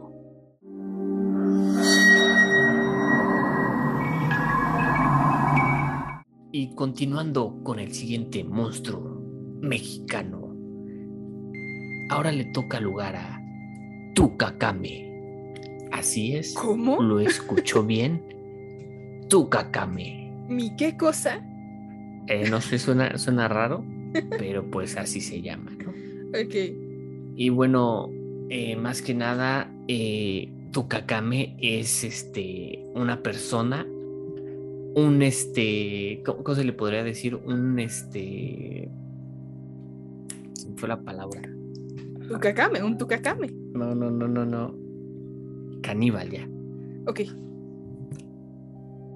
Y bueno, pues Tukakame simplemente se podría decir que es una persona que es un caníbal. Y ustedes me preguntarán, oye Alex, ¿por qué dices eso de Tukakame? Y en estos momentos yo les contaré una pequeña historia, la cual nos muestra lo desagradable que llegó a ser Tukakame. Y bueno, se dice que en el principio de los tiempos, según cuenta los huicholes, los dioses del mar crearon a nuestra abuela luna para alumbrar la oscuridad reinante. Tarika se llamaba cuando iluminaba la bóveda nocturna. Pero en las noches de luna llena, es decir, cuando se ausentaba del cielo, esta diosa se refugiaba en el subsuelo y entonces su nombre era Utsa. Y pues ustedes se preguntarán, ¿esto qué tiene que ver con Tukakame, Alexis? Muy simple. Utsa, este, con el paso de los siglos, de su corazón surgieron los llamados demonios necrófagos y los pájaros de la muerte, que pues son los buitres, sopilotes, tecolotes, búhos, murciélagos y pájaros metate, que como sabemos son los que sobre, sobrevuelan el cielo acechando y hambrientos cuando un ser vivo está en agonía.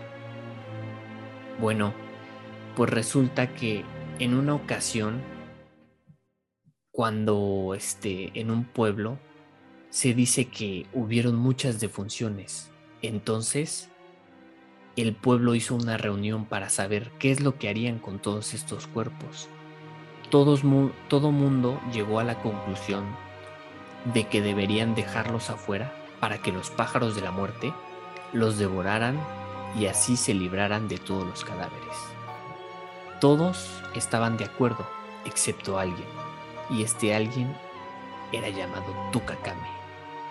Él tenía la idea de comerse a los cadáveres y así el espíritu de los difuntos podría nutrir con fortaleza a la persona que los devorara. Nadie estuvo de acuerdo con esto, obviamente, y pues quedaron que iban a dejar los cadáveres afuera para que fueran devorados por Utsa. Y bueno, después de esto, resulta que después de cada entierro, al caer la noche, una sombra demoníaca se cernía sobre los montículos de arena seca. Y sí, era Tukakame, que alevosamente bajaba de su ranchería para extraer los cuerpos recién enterrados y darse un festín de carne humana, chupando hasta el más pequeño de los huesos del cadáver a fin de no, levantar sospechas, él rehacía el montículo de tierra sobre el que acomodaban los huesos de, los, bueno, sobre donde acomodaban los cadáveres y ponía los huesos en forma de araña para que todo mundo pensara que había sido Utsa la que se había comido los cadáveres. Pero se dice que en cada ocasión, a veces guardaba para sí uno de los huesos y lo colgaba en su cinturón como un pequeño, un pequeño trofeo. Bueno, pues resulta que los dioses escandalizados por tal comportamiento enviaron al niño héroe Kaumali a pintar sobre el rostro de Tukakame mientras él dormía. Es uno, es uno de los perdidos de los niños héroes. Y pues ¿A, pintar qué cosa? pintar su rostro mientras él dormía. Eh, pintar una máscara espeluznante que delataba la maldad que él tenía al mirarse.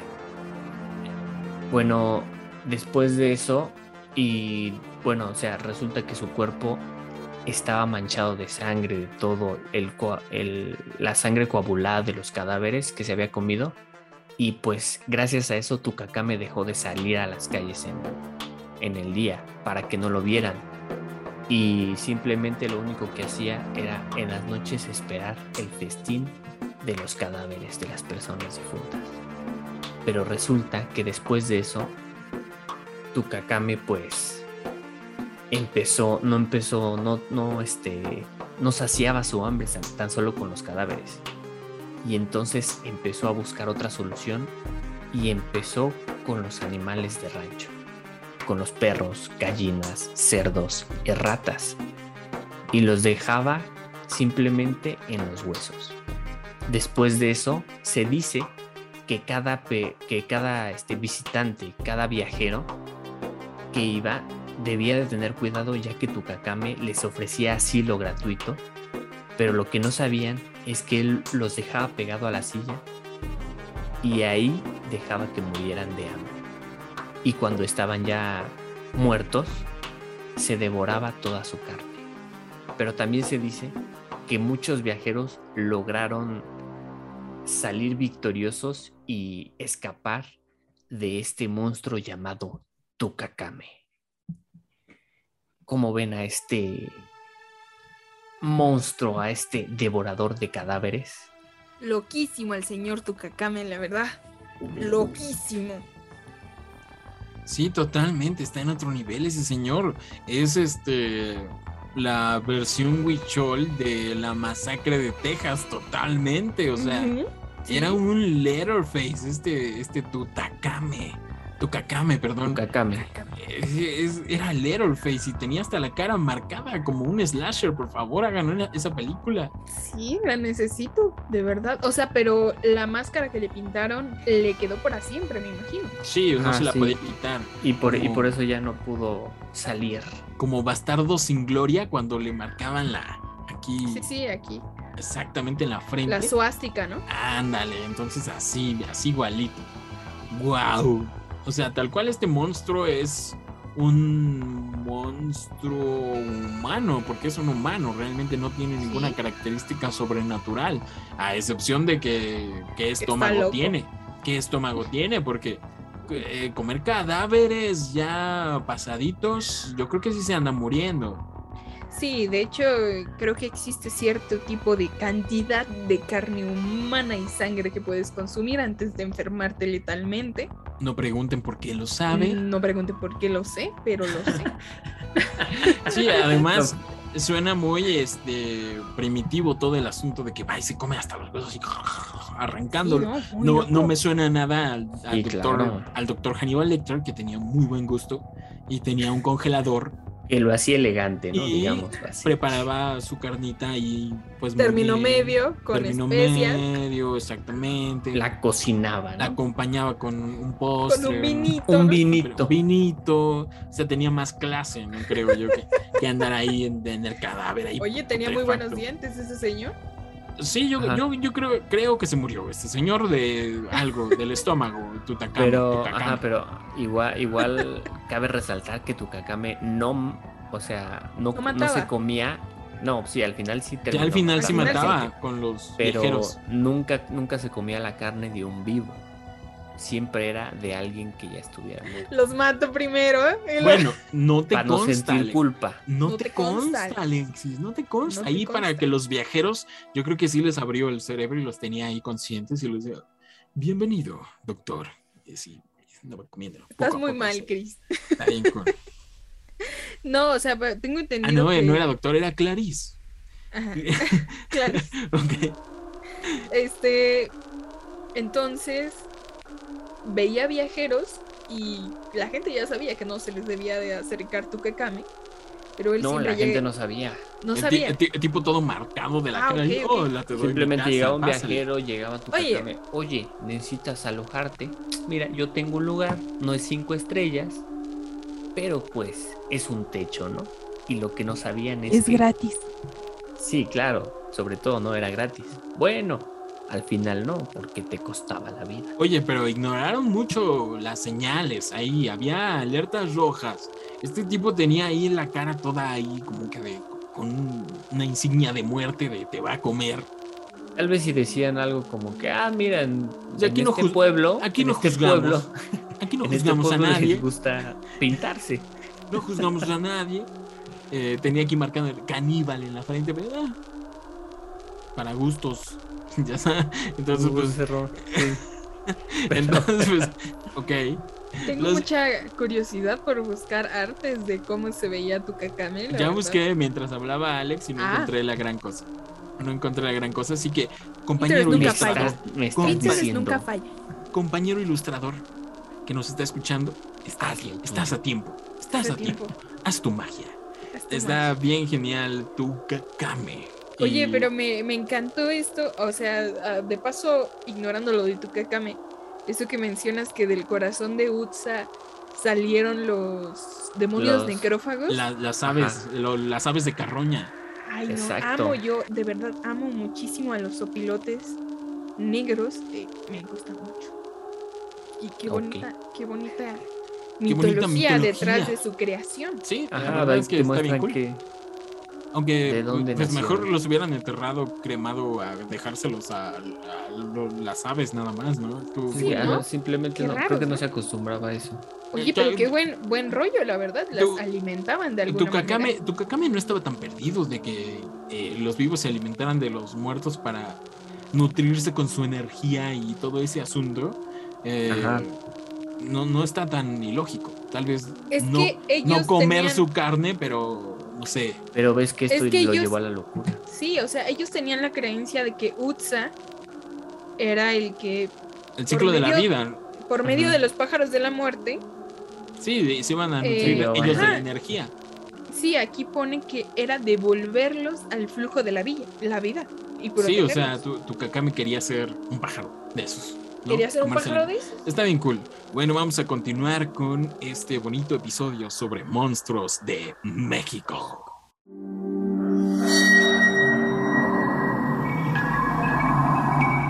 Y alejándonos un poco de los caníbales, les voy a hablar de una bella ave, un monstruo ave del México prehispánico llamado el atotolín. El atotolín o gallina de agua era considerado como el rey de todas las aves de las zonas lacustres de México, del México azteca en específico. Tenía la cabeza muy grande, el cuerpo largo, el pico amarillo, la cola y las piernas cortas y fuertes. Y los hombres se juntaban para perseguirla y cazarla. Durante varios días, esta caza duraba varios días. Pero si se cumplían los cuatro días y no se le atrapaba, el atotolín miraba serenamente a sus perseguidores, porque bien sabía que la estaban persiguiendo, y comenzaba a dar a grandes voces para llamar al viento. De inmediato se agitaban las aguas y hundía a las canoas de sus perseguidores. A ellos se les paralizaban los brazos y morían ahogados. Quienes realmente lograban cazar al atotolín le abrían la barriga porque dentro de su barriga existía algo llamado mina cachali. En ella podrían encontrar una piedra preciosa, muy hermosa y de gran valor, o podrían encontrar un carbón. Y ojo aquí, si encontraban el carbón, era un aviso de muerte segura para el cazador. Y en cambio, si encontraban la piedra preciosa, era que les auguraba un destino muy feliz. No sé, ¿qué opinan ustedes sobre esta ave? Ok. Eh, pues, o sea, por lo que entendí, es un ave que te da cuatro días para que la cases, ¿no? Sí, Y si pasando esos cuatro días no la cazabas, pues simplemente era tu perdición, ¿no? Sí, Pero si tú la cazabas y te salía el carbón, también era tu perdición. que era tu perdición, ¿no? Estabas en la lista negra, digámoslo así, ¿no? Diría Sí. Papá Noel. Pero no, bueno, sí, digo, está, está interesante este, esta ave.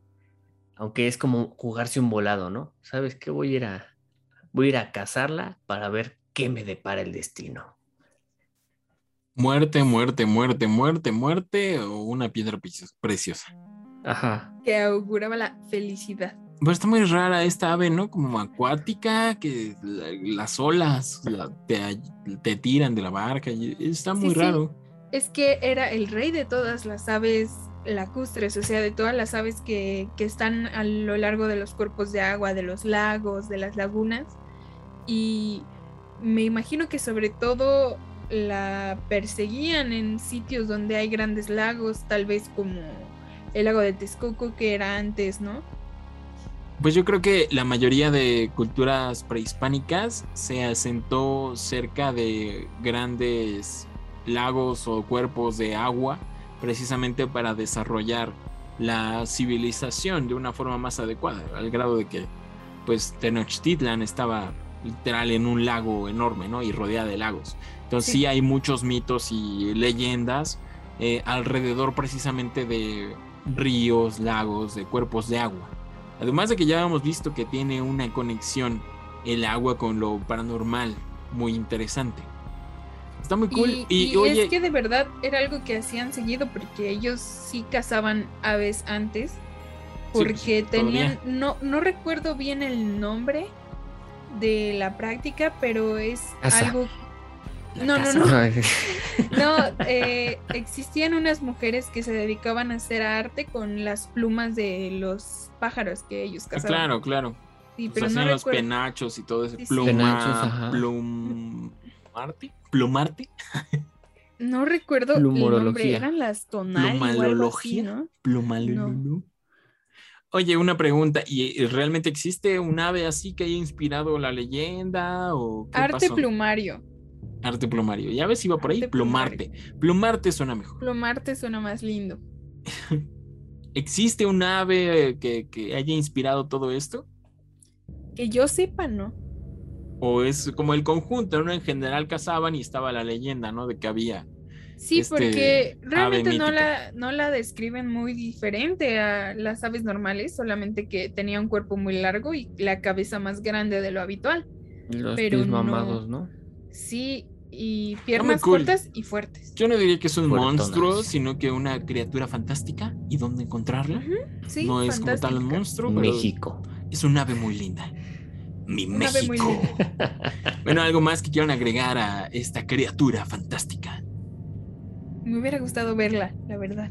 Una fotito por ahí, ¿no? Me hubiera gustado saber dónde encontrarla. Exactamente. Ah, y bueno, vamos con el siguiente monstruo, criatura fantástica de México.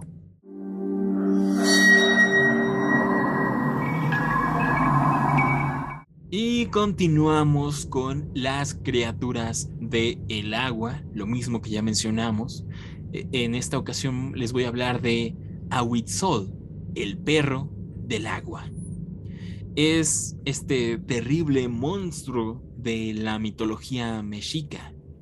De acuerdo con las narraciones, era del tamaño de un coyote o de un perro, y obviamente se asemejaba a este. Sin embargo, poseía características únicas.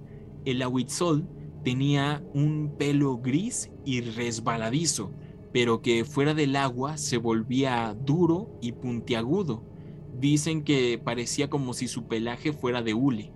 Asimismo, también tenía manos y pies de mono en lugar de patas de perro, con las que se movía a gran velocidad y podía atrapar mejor a sus presas. El monstruo servía a las divinidades acuáticas, por lo que se desplazaba de un lado a otro a través del agua y podía aparecer en las charcas o los cuerpos de agua es decir, que no necesariamente en una laguna ni un río, sino que con que hubiera agua, ahí se te podía aparecer. No era posible advertir cuando el Ahuitzol iba a aparecer, sin embargo, podía causar remolinos que arrojaban ranas y peces fuera del agua. La principal forma de ataque de la bestia era su cola, la cual poseía una especie de mano con la que arrastraba a la víctima hasta el fondo del agua. Y bueno, en medio del oleaje espumoso, la víctima se hundía en el agua y el ahuitzol se la llevaba hasta su cueva debajo del agua, donde le arrancaba los ojos, los dientes y las uñas. Sin embargo, había una racionalidad moral eh, en los ataques de, de este monstruo, ya que no mataba al azar. En realidad, las víctimas eran escogidas por las divinidades acuáticas, quienes fijaban su interés en ciertas almas mortales y ordenaba su sacrificio. Mi México, México de sacrificios. Se dice que el Ahuitzol atraía a sus víctimas llorando desconsoladamente como un bebé o imitando el movimiento de los peces para atraer a los pescadores, de lo cual luego pues los atacaba. Las víctimas de la bestia se diferenciaban de los simples ahogados porque su cuerpo era hallado tres días después, exactamente tres días después. En muchas ocasiones carecían de ojos, uñas y dientes, porque el monstruo se los arrancaba antes de liberar el cuerpo y dejar que saliera a flote. Cuando el cadáver era arrojado a la superficie, los únicos autorizados para recogerlo eran los sacerdotes de Tlaloc, ya que debían sepultarlo en alguno de los cuatro templos dedicados a él. Eh, los cuerpos de las víctimas se les honraba especialmente, pues se consideraban elegidos de Tlaloc y de Chalchitlicue y eran residentes del Tlalocan. Así que pues sus víctimas eran elegidos por las deidades del agua y entonces iba a Huitzol por ellos, a darles una muerte trágica en el agua. ¿Qué opinan? Pues qué bonito, ¿no? Qué, bonito. Está bonito. A mí lo que no me parece bonito es eso de, de los ojos, las, las uñas, que es como que... Bueno, no, No pero sé. era un México de sacrificios. Mi México. o sea, sí, sí sacrificios, pero... Bueno, no, ¿qué te digo? O sea, tenemos unos Era, sacrificios era un donde- poco necesario, imagínate, era, algunos se exigen que te saquen el corazón, en este caso Ajá, se lo que te iba a exigía decir. eso, ¿no? La cabecita, Pero ¿no? cuando, Ahí. cuando comenzaste, lo describiste como con como un perrito de agua. De hecho, muchos lo vinculan con eso, con las perro de nutrias agua? o Y eso te iba a perros de decir. agua. Yo empecé pensando en nutrias. Sí, sí, sí. Muchos Y- lo relacionan a eso, sobre todo por el pelaje. O sea, se cree que está sí. inspirado o basado en esas criaturas por el pelaje que tenían. Vale la pena investigar, ¿no? Tal vez existían nutrias en ese tiempo en, en el centro de México, puede ser. No lo descarto. Tal vez este, tendríamos más víctimas del ahuitzol, nada más que Así es. pues tapamos los lagos. Pero Tapamos pues, los lagos. Entonces, eso es una ya no buena lo señal, ¿no? Como ya, ya se taparon los lagos, ya no hay donde podría, podría ser que no de vez en cuando aparezca. el señor Tlaloc se está encargando últimamente de inundar la ciudad. Sí, sí, sí, sí, y hay víctimas, entonces pueden ser Sí, las nuevas presas del ahuitzol, quién sabe. quién sabe. Pero está Y muy hablas cool. de víctimas y cómo, cómo sabes que no fueron gracias a la Huitzol. Hasta donde yo sé, pues los encontraron con ojos y dientes y uñas, pero quién sabe, igual, ¿Qué tal si ya, igual ya lo oculta le- el gobierno. ¿Qué tal si ya ese fetiche lo dejó atrás? Tal vez. Tal Ya vez lo superó, ya aprendió Ya lo superó. nuevas formas, se modernizó el ahuitzol. Sí. Pues no sé, pero yo quiero un peluche de ahuitzol, ¿no? Suena bonito. Sí, Suena, suena, suena muy lindo. La verdad me lo imagino como una nutria. Sé que para nada es así, pero Es un perro con grandes Sí. como manos, pero su cola la dibujan como que no como una mano literal, pero que sí tenía como una palanca sí, sí. y para llevarse a las víctimas. Y esto me recuerda a varias criaturas de cuando hablamos del episodio de Japón. Eran Sí. es muy parecidas por ahí, muy, muy, muy interesante. Al tiburón. ¿no? Al tiburón. tiburón, no que recuerdo jalaba a las víctimas, sí. ¿Cómo era Igneumon? ¿O ese era el, el- la... Igneumon era de. Era la nutria, ¿no? Era la de- nutria, ¿no? Ajá, un Pokémon. La no nutria de- del episodio de medieval.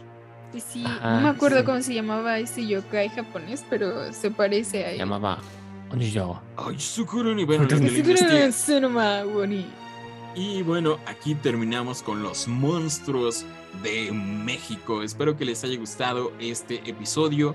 No duden en pedirnos una segunda parte porque hay muchas criaturas que dejamos fuera de este bonito Quedaron podcast. muchas, sí, También esperamos dedicarle un episodio a leyendas. Ustedes se preguntarán por qué no está la Llorona, por qué no está alguna otra entidad. Pues es porque no califica meramente en la categoría de monstruos, pero pues ya estaremos hablando muy pronto sobre ellas. También recordemos que es un episodio especial ya que estamos en septiembre, el mes patrio. No importa si están escuchando esto en, en otro mes, pues que viva México, bonito México con sus leyendas, sus monstruos y sus tradiciones. Y bendito sea Guillermo del Toro, cómo no. Claro Viva. que sí. Y Alex, vámonos ya a terminar con nuestra gustada sección. Si es, es hora, ha llegado el momento de su gustada sección. Re, re, re, recomendaciones. Y bueno, por si usted no lo sabía, en esta sección nosotros les recomendaremos ya sea una película, un libro, un videojuego o algo relacionado con el tema del podcast de esta semana. Y bueno, creo que ahora te toca a ti, Chris. ¿Cuál es tu re, re, recomendación para los macabros y las macabras? Yo, yo les voy a recomendar una de mis películas favoritas de todos los tiempos, pero que realmente es un gusto culposo. Es una película muy vieja que seguramente no asustará a nadie, pero a mí me parece muy interesante la historia y me gusta mucho, sobre todo porque es el más clásico cine mexicano. Es una película que se llamó aquí en México El varón del terror. Mi re, re, recomendación es una película clásica de cine de terror mexicano, porque sí, sí hay cine de terror en México, pero es muy, muy, muy viejita. Eh, se podría decir que es un gu- gusto culposo, es una de mis películas favoritas. No da miedo, pero me parece muy, muy icónica y que plasma muy bien una época que se llama El varón del terror. Así la pueden encontrar.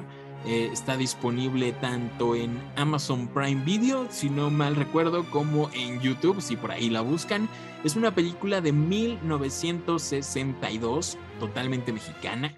Eh, eh, fue dirigida por Chano Urueta y está muy muy cool y es protagonizada por Abel Salazar. Abel Salazar era un actor muy galán y cómico, pero que produjo mucho cine de terror en México y de hecho también aparece en la icónica película El vampiro. Él, él aparece en El varón del terror que también internacionalmente creo que le gusta más a los extranjeros que a los mexicanos.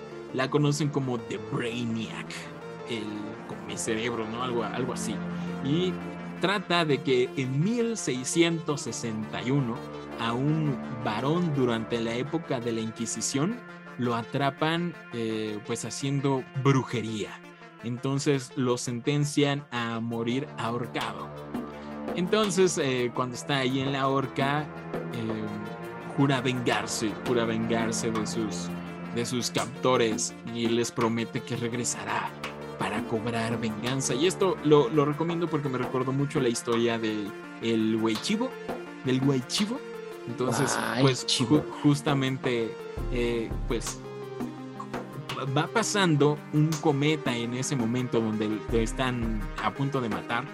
Pasa un cometa y se da a entender de que con la magia del cometa, este, él va a regresar.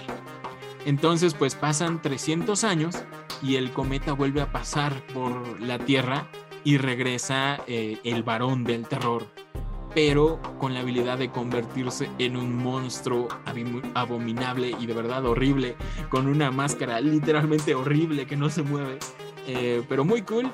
Tiene una lengua de serpiente, tiene dos dientes afilados, está totalmente peludo, eh, tiene protuberancias en la frente, eh, largas orejas puntiagudas, una nariz enorme y ganchuda y tiene en lugar de manos tiene dos tentáculos en cada mano con los cuales te succiona el cerebro. Es una muy buena película.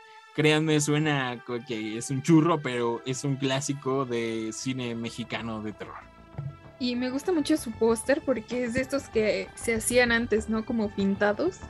Sí, cada póster antes era dibujado a mano, Ujú, coloreado sí, sí, a mano. Y todo, se ven súper bonitos. Porque no había impresiones, No había- tenían, Sí, sí. tenían que dibujarlo cada, cada vez que hacían un póster. Ujú. Sí, la verdad me gusta. Totalmente sé de qué me estás hablando, de, de cuando sale el varón del terror con su máscara que no se mueve, pero que aún así está muy genial.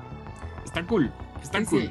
Tenemos muchos monstruos en México de, de esa época que era como entre casi rozando la comedia y muy un poco ridículo, pero a la vez tenía como historias bastante buenas que funcionarían muy bien en el cine de terror y es muy apreciado el cine mexicano internacionalmente. Aquí en México no, pero internacionalmente Internacional. les gusta. Ajá, Sí, sí. Sí, es, es curioso, ¿no? Como incluso muchos mexicanos no conocen el cine de terror mexicano.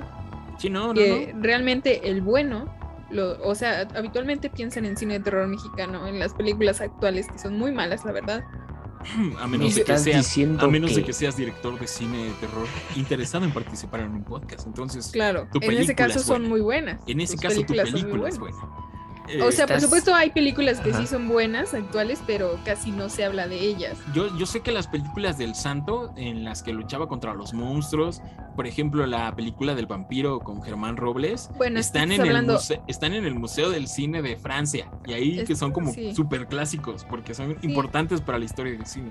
Y aquí en Sí, México, eh, pues, las películas de Taboada o incluso más viejas como El vampiro, o sea, son unas joyas de películas que no sé por qué la gente mexicana no conoce. bueno, ya poco a poco se va dando a conocer más, poco a poquito. Ojalá, ojalá. Y esa es mi re recomendación. Y Mitch, creo que es tu turno. ¿Cuál es tu re recomendación? Y bueno, hoy no les traigo películas de terror ni nada de ese estilo. Hoy les recomiendo, sobre todo a las personas que quieren conocer más de México, que no son de aquí, y pues les interesa, y también a los que incluso somos mexicanos y no sabemos ni qué onda con la mitología tan genial de mi México. La Eh, película Coco. La película Coco de Disney Un Pixar. clásico de Disney. No, este, pues recomendarles que le- les den una ojeada de vez en cuando a los códices tan padrísimos que existen, como el Florentino, el Borgia. Tienen ilustraciones muy bonitas que si te fijas en cada detalle, todo tiene un significado, ¿no? Siento que es muy genial. Y por ahí también se pueden leer, no lo sé, el libro sagrado maya, que es el Popol Vuh, ¿no? Si les interesaron esos monstruos mayas de los que hablamos, también tal vez vengan ahí, o algunos otros más geniales. Y por ahí recuerdo que hay un libro que está muy genial, que se llama Estructura Monumental Mexica, donde les hablan de todos de todas estas estructuras muy geniales que incluso las tenemos en el Museo de Antropología y que tienen toda una historia detrás que muchas veces no se conoce, pero que está súper interesante cada una detrás de cada escultura. Entonces, ahí está la re, re- recomendación. Y Alex, ¿qué recomendación nos traes hoy? Eh, bueno, y pues yo les voy a recomendar una película llamada Nahuales. Así es, una película que salió en el año 2013 y pues cuenta la leyenda de unos sacerdotes que podían desprenderse de su piel y transformarse lentamente en criaturas vivientes. Esto pasa en los tiempos de la Revolución Mexicana, así que con eso se pueden dar una idea de que los nahuales en cuanto a México han estado vivos desde hace mucho tiempo. Una película de 2013, la verdad una película un poco corta, pero interesante porque también nos muestra eh, otra cara de los nahuales. Yo Órale. me suena que es terrible esa película, Sí, más a mí que la también de- me suena más que- que la del varón del terror, Me honestamente. suena que es muy mala, la verdad. Pero mira, Como tú lo has dicho, el cine mexicano es malo para los mexicanos.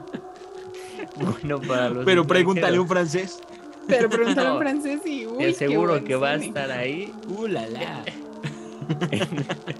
En un museo tiene que estar. Oye, oye, oye, pero bueno, gracias a tu re- recomendación creo que Se me vale ocurrió otra igual a mí. Señalar la leyenda de la Nahuala. Claro, Ah, correcto. es Anima una película- Studios, Ajá. animada, producida en México con animador, con manos mexicanas, con mi México. Mi Mi México. México querido. Oye, yo creo que es la mejor- flores. Es la mejor película animada mexicana que existe en la vida. ¿no? Es muy buena, muy buena. Y participa Germán Robles, creo que es uno de sus últimos trabajos. Sí, Y sí, está muy y- cool toda la saga, la verdad. Sí. No, he, no he visto las últimas, pero está muy cool. Y la Es- primera sale una nahuala. Y la serie también está muy bonita. La serie está chida. Sí, porque se trata de este niño que es muy lindo y le da miedo todo, que es Leo San Juan. ¿Estoy bien? Leo San Juan, claro. Y También pues conocido como Chisguete. Ah, no, eso. Chisguete. ya me debrayé, ya no me acuerdo de la película. Bueno, véanla. véanla, está muy buena. Ahí sí aprenden. Ahí No, este, vienen- yo, yo no me acuerdo del nombre, pero eh, otra, otro podcast, este, competencia de este bonito podcast, promocionó eh, una producción de Sonoro, que contrátanos Sonoro, por favor. por favor. Eh, hicieron una producción sobre nahuales y el narcotráfico. No recuerdo cómo se llama, pero estaba protagonizada por varias voces, porque es pura voz, y uno de sus actores principales era Don Carlos II, la voz de Pícoro, Pícoro Daimahu. Picoro Entonces, eh, Daimahu. está bien cool. Yo escuché el primer capítulo y me gustó, pero ya no seguí viéndola. No me acuerdo del nombre, pero por ahí búscanla. Es producción de Sonoro sobre nahuales y, y el narco. Está bien cool. Hay que verla. Hay Y que bueno, verla. chicos, chicas, hasta aquí nuestras re, re, recomendaciones. Vayan a las redes sociales de Mitch Mar, que cuáles son. Sí, me encuentran como Mitchmar en Instagram y en mi cuenta de fotografía como natura-ed en Instagram. Y en Facebook. Ah, y tengo una página en Facebook que se llama Notitas Biomar. Síganme si les gusta la ciencia, la biología, cositas así medio extrañas. Sí. Así es. Vayan a las redes sociales y pregúntele cuál es el autor del libro que recomendó, porque ni idea, así como encontramos el libro. Alex, abundes tus redes sociales. ¿Dónde te pueden encontrar? A mí me encuentran en Instagram como AbundesAlex y en Twitter como Alex Abundes. A él nada más díganle, ulala, señor francés, qué buena recomendación ha hecho. Buena recu- A mí me encuentran en todos lados como Chris Stonehead. Recuerden seguir las redes oficiales de Macabra, que nos encuentran en todos lados como Macabra Podcast. En Instagram estamos como macabra.podcast, estamos en Facebook, en Twitter, en Instagram, ya lo dije, en En TikTok, TikTok. en TikTok, que siempre se me olvida que no hemos subido nada, pero ahí estamos en TikTok. También pueden enviar sus historias paranormales y vivencias de terror de cualquier tipo, de sus familiares, de su abuelita, de lo que quieran, a nuestro correo electrónico macabra.podcast.gmail.com. Suscríbanse a nuestro canal de YouTube, ya somos más de 3000 macabros y macabras, estamos súper felices, eh, contentos, agradecidos con ustedes. Si nos escuchan en Spotify, Google Podcast u Apple Podcast, los queremos mucho, pero vayan a suscribirse a nuestro canal de YouTube porque ahí, ahí es donde pasa la magia, donde ocurre la verdadera magia del culto. ¿Dónde pasa la magia? Ahí ocurre la magia. Entonces, ya me perdí un poco. Les deseamos felices fiestas patrias que ya pasaron, espero que las hayan tenido. Viene Halloween, venimos con toda la actitud del mundo para traerles un montón de programas especiales. Todavía vienen un- unos episodios más sobre México, vienen muy Sí. cool. Eh, invitados ya confirmados, entonces vienen cositas bien geniales. Aquí cerramos la sesión del culto macabro de hoy. Esto es Macabra. Nos vemos y nos escuchamos la próxima.